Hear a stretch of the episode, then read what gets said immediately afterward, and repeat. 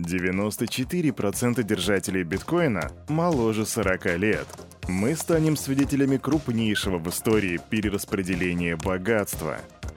Bitcoin for Freedom – Салют, Криптусы! Привет, Крипто братва! Кирюха здесь, и команда Криптус желает вам потрясающего настроения. В это будет сложно поверить, но прошла уже половина недели, ибо сегодня среда. А что у нас происходит в крипте каждую среду? Все верно, выходит посредственный Daily Digest, а? а? Заценил шутку? Хе-хе-хей! А, да. Daily Digest еще не начался, а я уже наваливаю кринжа. Nice. Но как бы то ни было, сегодня я тебе расскажу про жесткий подход, о том, что Сэм Бэнкман-Фрид просит снять обвинения, о том, что у биткоина нет шансов, как говорит Уоррен Баффет, и об еще одной биткоин-бирже, которая обанкротилась. Все это и многое другое в сегодняшнем выпуске сразу после распаковки рынка. Погнали! Если ты как я, а я как ты, то ты меня поймешь, что праздничные ночи иногда бывают слишком праздничными, поэтому сегодня, дорогие крипто-братья и крипто-сестры, мы обойдемся без ярких эмоций. А так прям потихонечку пронесемся над крипто-котировками, заходим на Crypto Bubbles и смотрим, что нас сегодня ждет. А, вернее, что нас сегодня встречает. А встречает нас, между прочим, зеленый рынок. Сегодня и Кава плюс 15%, ну, плюс 13, если быть точным. Лунс плюс 13,9, Пепа плюс 7%, Суи плюс 7,5 сказать, ну да, неплохо, прям такой, скажем, утренний вкусненький салатик. Ну да, и, кстати, среди вот этих вот огуречно-зеленых оттенков у нас есть, конечно, и помидорно-красные. Например, Kia SPR сегодня показывает минус 5,7 и STX минус 7,1%. Но, скажем так, эти минуса не особо сильно ощущаются. Зайдем на CoinMarketCap, чтобы поглазеть, что там с биткоином. А биткоин по сравнению, кстати, со вчерашним днем вообще никак не меняется его присутствие 27 717 баксов. Цена же одного эфириума 1000 1847 долларов, и да, его котировки также не меняются по сравнению со вчерашним днем. Капа рынка. 1 триллион 143 миллиарда и 92 миллиона при доминации биткоина ровно 47%. Ну и индекс страха и жадности сегодня показывает 52 пункта, вчера был 51 пункт, но и вчера и сегодня это нейтральная позиция, то бишь ни жадно, ни страшно. И могу вам по своему опыту сказать, что вот эта вот нейтральная позиция, она является одной из самых таких вот душных, потому что ты, в принципе, не знаешь, что будет дальше. Ты, ты никогда не знаешь, а сейчас вообще не знаешь. Но, как бы то ни было, и именно так выглядит рынок на эту среду 10 мая 2023 года. А теперь отправляемся к последним крипто-новостям. Погнали! Фух. Крипто-братья и крипто-сестры, прежде чем мы начнем всю эту новостную феерию, должен сказать большое спасибо, что поддержали меня вчера в комментах, это было очень приятно, честное слово.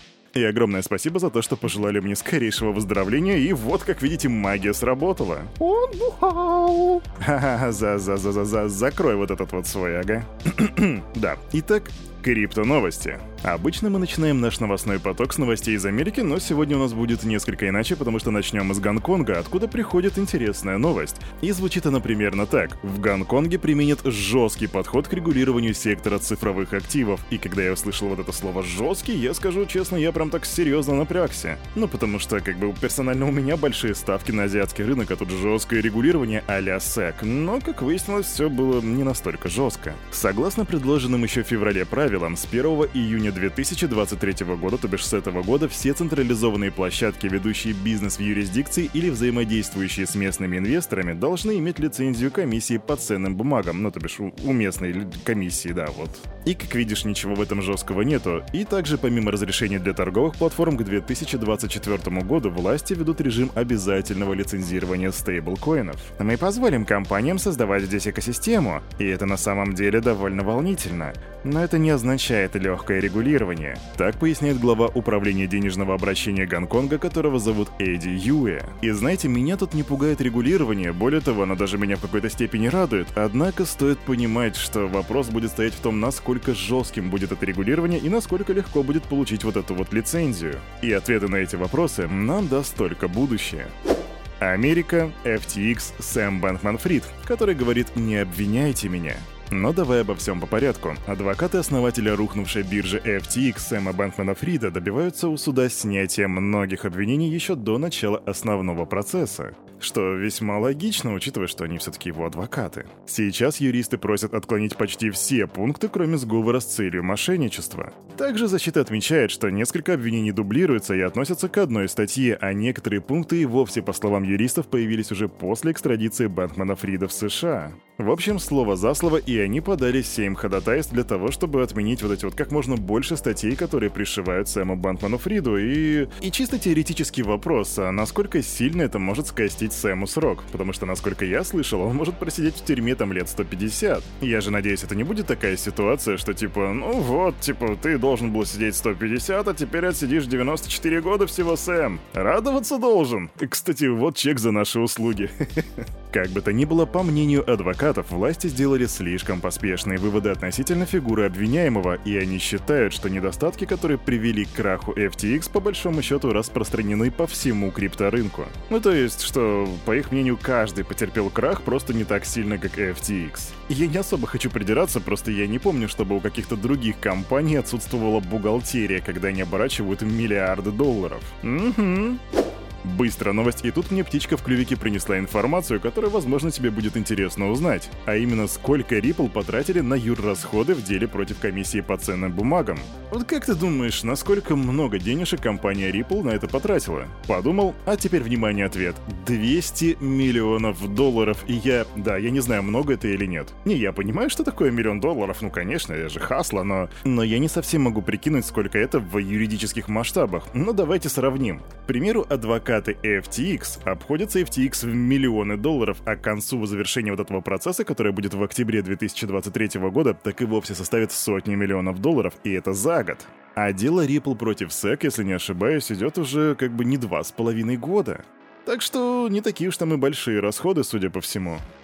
Конечно, зачем прогревать Ripple, когда можно прогреть Сэма? Сэм-то никуда не денется, если вы понимаете, о чем я. Ага, цитата великих людей. Кстати, насчет цитат великих людей. Люди могут терять веру в доллар, но это не значит, что мировой резервной валютой может стать биткоин. И об этом говорит, угадай кто? Верно, старый добрый старина Уоррен Баффет. Он сказал это на ежегодном собрании акционеров Berkshire Hathaway и уточнил, что не видит кандидатов на замену доллара в роли мировой резервной валюты. При этом Баффет назвал безумием дальнейшую печать денег, и с ним согласился вице-председатель Berkshire Hathaway, которого зовут Чарльз Менгер. В какой-то момент печать денег для покупки лодок станет контрпродуктивной. Так коротко и ясно заявил Уоррен Баффет. А также он выразил свое доверие Джерому Пауэллу, и, по словам Баффета, никто не понимает ситуацию с госдолгом лучше главы регулятора. Эх, дедуля, тебе бы на пенсию на самом деле. И нет, дело не в том, что ты утверждаешь, что биткоин не станет резервной валютой, я и сам-то в это не верю. Хотя бы потому, что биткоин это ни разу не валюта. Но блин, вот вам не кажется, крипто-братва, что вот все вот эти цитаты от, Дж от Джерома Пауэлла и от, от Уоррена Баффета, они как будто бы уже стали мавитоном. Ну то есть дедуля когда-то на сыром рынке сделал много бабок, за что ему респект просто респект еще, но вот теперь, получается, он от того же самого отговаривает многих людей на сыром рынке криптовалют. Или, может быть, это такая ловушка Уоррена Баффета, он проверяет вашу стойкость, а? Подумайте об этом. А мы идем дальше. Немножечко поговорили про биткоин, теперь самое время поговорить про эфириум, и тут Lida Finance собирается разрешить вывод ETH со стейкинга 15 мая. Причем разработчики сделали так, что в хранилище будет сразу около 270 тысяч ETH, доступных для вывода. Ну то есть благодаря этому можно будет вывести монеты без длительного ожидания. Запросы же на вывод будут обрабатываться в течение первых трех дней, и я тебе напомню, что Lida Finance является крупнейшим стейкером ETH с большим отрывом от других платформ, причем включая Binance и Coinbase. Coinbase. А конкретно там находится более 6 миллионов ETH. Еще одна биткоин-биржа пала. Это произошло 8 мая, и в этот раз это была биткоин-биржа Bitrex. Она уже направила заявление о защите от банкротства в суд штата Делавер, США. Также у этой компании есть две дочерние компании, которые также подали аналогичные заявления. И, кстати, согласно документам, это банкротство никак не повлияет на международную платформу Bitrex Global. А почему так произошло? А потому что торговая платформа объявила о банкротстве менее чем через месяц после иска от комиссии по ценным ценным бумагам и биржам. Ну, то бишь, да, SEC, по сути, задушила еще одну криптобиржу. В общем, классика. А на этом, на это утро у этого парня за вот этим микрофоном все с вами, как всегда, был Кирюха. И, конечно же, помните, все, что тут было сказано, это не финансовый совет и не финансовая рекомендация. Сделайте собственный research, прокачивайте финансовую грамотность и развивайте критическое мышление. С вами мы увидимся завтра в 9.00. Adiós, пока.